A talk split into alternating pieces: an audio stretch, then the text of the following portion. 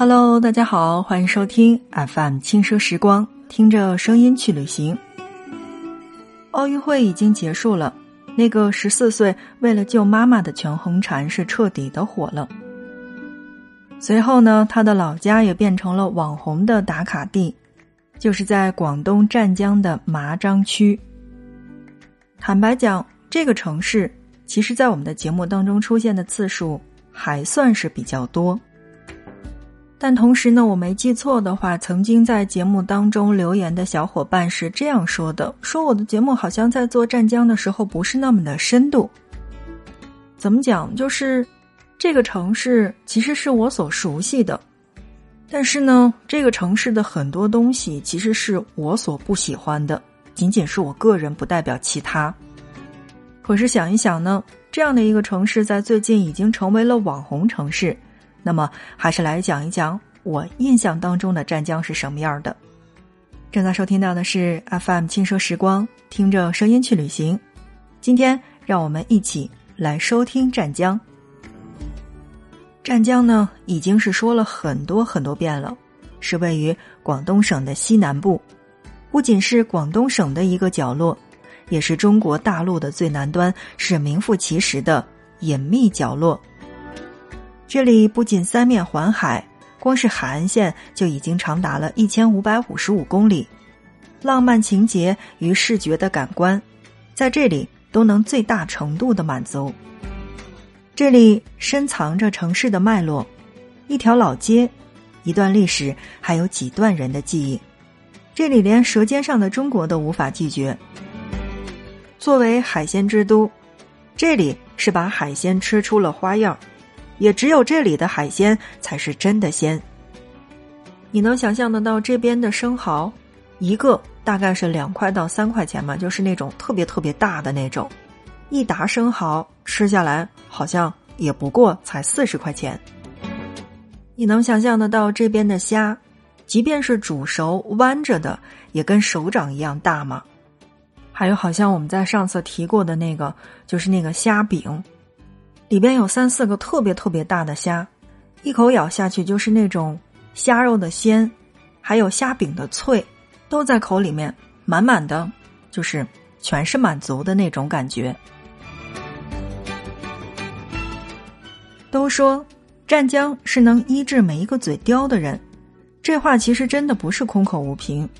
从气候、地形、水文还有土壤等条件，造就了一个好吃的湛江。无论是海里游的，还是土里种的，湛江都有拿得出手的招牌。作为一个爱吃南方水果的人，那么如果你真的是到了湛江的话，那真的是仿佛到了天堂，因为湛江是盛产热带水果的，比如说我们曾经在节目当中提过的徐闻的菠萝，包括其实徐闻的香蕉也很出名，还有雷州的芒果，东海岛的菠萝蜜。包括连江的红橙，以及红杨桃，还有遂溪的火龙果。其实对于我个人而言呢，还是比较喜欢吃那边就是一块钱能买一把的那个黄皮。我就觉得黄皮的这种酸酸甜甜是刚刚好的。但是吧，我跟你讲，湛江这些所有的水果，样样都是水分足、味道好的。再来就是我们刚才说的那种，少不了。湛江的海鲜，来靠海吃海的湛江吃海鲜吃的一定是新鲜。当然，我觉得吃海鲜这个东西吧，一定是依个人的口味儿。就是在那边，你可以看到刚刚打捞上来的海鲜还在活蹦乱跳，然后就会直接到旁边去下锅蒸煮，不需要任何的调料，也能品出它的鲜味儿。但还是那句话哈，每个人的这个就是吃饭的这个习惯，包括他的喜欢的这个口味是不同的。所以呢，当很多人会喜欢直接下锅，然后煮出来就是这种清水煮完了之后吃它的原汁原味的时候，当然我本人会觉得这个海腥味是特别浓的，所以呢，我不是特别能接受。但除了螃蟹和虾。在这儿呢，来个题外话，就是如果你比较喜欢这种重口的，可以去尝一下湛江特有的海鲜面，就是香而不浓的酱汁儿，然后包裹着海鲜和每一根面条，下肚之后就会特别的满足。到了湛江，首先我们要解决的是吃的问题。说完了吃，我们再来说说这个隐秘的海岛。很多人去海边或者喜欢去海岛的话，第一会选择去海口、三亚，然后会选择北海防城港。但我觉得湛江也是一个不错的选择，因为来湛江海岛就是一个意外的收获。这个没有什么名气的小地方，其实却藏着很纯净的海域。尤其就是挠洲岛，挠洲岛一定是来湛江之后务必要去的地方，不单单是因为挠洲岛是湛江八景之一，还是因为这里是我国最大的火山岛。你可以在这边完全的看到这种震撼的火山壁纹理，特别特别的大气，然后随便一拍就是大片儿。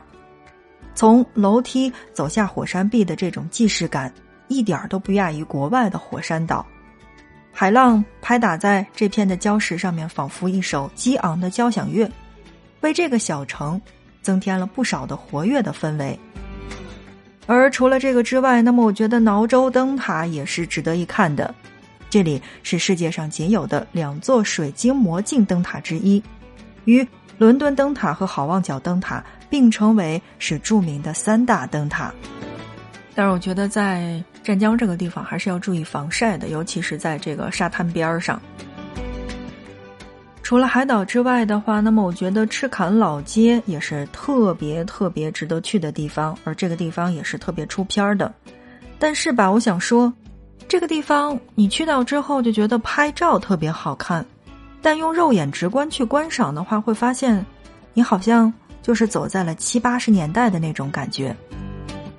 走马观花的人呢，永远都看不到赤坎老街的魅力，唯有放下烦乱，细细去品味的人，才能读懂其中的柴米油盐酱醋茶。六点半、七点钟的老街已经算是有了人气，花白头发的老人早就起来活动筋骨，趁着阳光不错，随手洗了几件衣裳，然后挂在这个房的上边，滴答滴答还在掉水。远处呢，就有上班的这种骑的摩托车滴滴的按着喇叭的人群，还能听到早晨油条铺子当中排长队的这种声音。中午看似不大的餐馆里也是挤满了人。下午闲的时候呀，会和街坊四邻打打麻将。就是你会在赤坎的这个老街上面去看到很不一样的烟火气，那种烟火气就是。很多很多年前，电影里面出现的香港的感觉，其实，在现在的生活当中呢，很少会有人看到拿着烟袋抽烟的。但是吧，在湛江还真的是挺多的，尤其是在这个拥有骑楼的古色古香的老街上，或者说就是一处这种墙面上面泛着霉点儿的这种墙上，都会看着拿硬纸板去写着“理发”两个字儿的地方。然后你就会发现隔壁有穿着特别破烂的拖鞋，这种黑黑的，然后正在那边下棋的一群人。但是吧，转过去你就会发现破烂的屋子经过设计师的手，既没有过多的人工雕琢的痕迹，却保留了最原始的美，真的是那种完美融合。像我在节目当中的一开始说的那样，对于湛江这个城市来说呢，我是既喜欢又不喜欢。综合前面说到的这些，其实我觉得这个城市是值得一去的，算不上一个标准的旅游城市，它没有很多的景点可以打卡，也没有完善的这种旅游体系，它甚至是称不上是华丽的。但也正是因为这样不加任何滤镜的湛江，却赢在了那股子难得的烟火气。想象一下，现在我们已经在生活当中很难去听到那种叮叮当当、卖破烂儿、摩托车、自行车的声音，包括早晨嘈杂的这种上班的各种的气息。坦白讲，就是对于现在的这种钢筋水泥混凝土的这种大城市来说的话，惬意真的是一个很虚的词。但你来到湛江，就会发现，所有对惬意的刻画都有了更加具体的认识。抬头，是湛蓝湛蓝的天空，然后转角就会收获一抹阳光的小道。可以在观海长廊上面买个椰子，吹着风，去感受最地道的沿海风味。但同时呢，你也可以跑到军港那边去，远远的望望军舰。除了一个城市的好，那还有一个城市的不好。那么在节目的最后呢，我们简单的去提一下，这样的话呢，也不至于让想去的朋友失望。我们首先来说到的是湛江的语言。湛江的这个位置大家都知道是地处雷州半岛的，所以在湛江其实不是讲粤语的，而是讲雷州话的。当然，也不是统一说那边的人都是讲雷州话。就是他们粤语和雷州话的话是以雷州话偏多的，然后你就会发现，他们是在正常的讲话，但在你听来永远是感觉在嚷架。所以，如果是去到那边的话，不管是在餐厅也好，公交车上也好，你的这个就是出行感受就会变低，因为你总感觉旁边的人是在吵架，而不是在正常的说话。所以这个点。是要出行湛江的朋友们一定要注意的。还有第二点，湛江的米饭特别不好吃。当然，在南方，面食是居少，米饭还不得不吃。但米饭说真心话是真的不好吃。一年下三季的米，它能好吃吗？除了没有东北大米香之外，好像还稍微有一股柴柴的味道。这个。是出行湛江的朋友们要注意的第二点。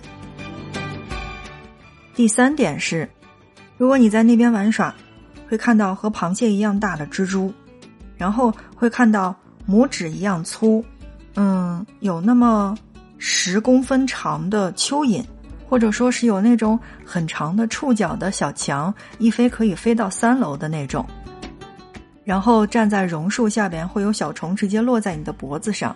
会跟北方的毛毛虫有的一拼的那种，会让你特别特别疼的小虫，然后在下过雨之后会有白蚁出现，会在草丛当中发现四脚蛇，请千万不要大惊小怪，因为在这种有烟火气的城市当中呢，往往要比呃大城市这种高楼大厦的城市当中看到的小动物一定要多，但同时呢，在晚上也是可以听取蛙声一片的。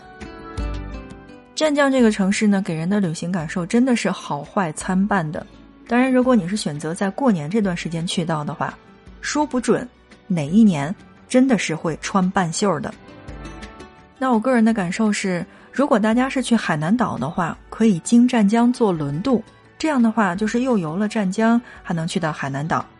那么同时还有一部分人呢，是可以选择去湛江，然后再去北海、防城港等等这些地方，因为车程只有两个小时，非常非常的方便。那么这样的话，就可以在那边去玩耍好几天，然后在那边去享受海鲜自由的感觉。好的，那看看时间，今天的节目就跟大家来聊到这儿吧。如果你觉得这一期节目还不错的话，欢迎你的转发以及留言。因为你的转发和留言是对节目的最大的支持。那么，我们下一期不见不散。